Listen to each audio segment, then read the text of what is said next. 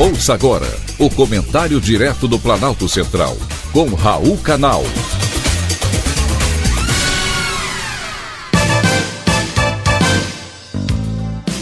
Queridos ouvintes e atentos escutantes, assunto de hoje: imprensa ativista. O jornalismo profissional, cuidadoso e atento, infelizmente, está desaparecendo.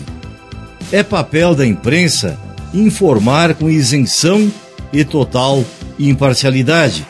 Porém, esses critérios fundamentais da informação já não existem mais. Outro dia, como sempre faço, a caminho de algum lugar, liguei o rádio e ouvi a informação de que projeções do mercado apontam recuo da inflação e alta do PIB no Brasil para este ano. Porém, em seguida, a jornalista, especialista não sei em que, dizia: Mas não podemos ficar otimista, pois pode ser que essa alta não se mantenha e que nada é certo. E um monte de bobagens para desacreditar a informação que ela mesma estava dando. A quem esses ativistas jornalistas tentam enganar? É o terceiro mês consecutivo de queda da inflação. O Brasil está muito melhor que qualquer outro país da América. Na Venezuela, a inflação chegou este ano a 500%, depois de bater 700% no ano passado. Na Argentina, bate os 70%. No Chile, 13%. Na Colômbia, a inflação atingiu 8,5% e no Uruguai, 9,5% todos os países com governo de esquerda. Porém, ninguém comenta e nem informa. Nesse período que vivemos, às vésperas das eleições e com tanta polarização política, os jornalistas brasileiros, é claro, não são todos, mas a grande maioria estão exagerando nas informações falsas ou deturpadas, nos comentários sem embasamento e na postura de confronto.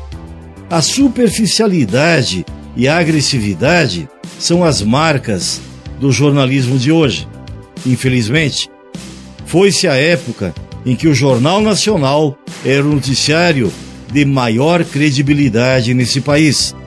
Era o temor de qualquer político.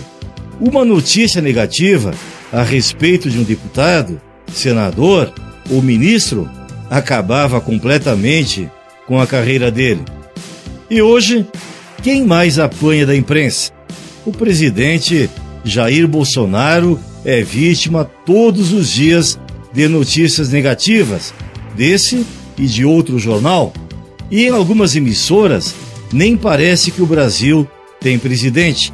Tamanha indiferença aos feitos do atual governo.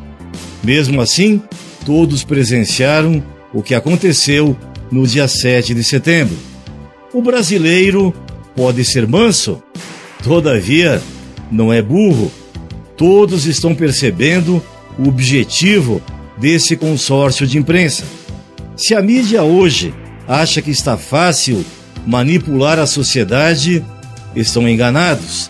Não há maneira mais adequada de saber a verdade do que correr atrás da notícia isenta e de qualidade. Foi um privilégio, mais uma vez, ter conversado com você.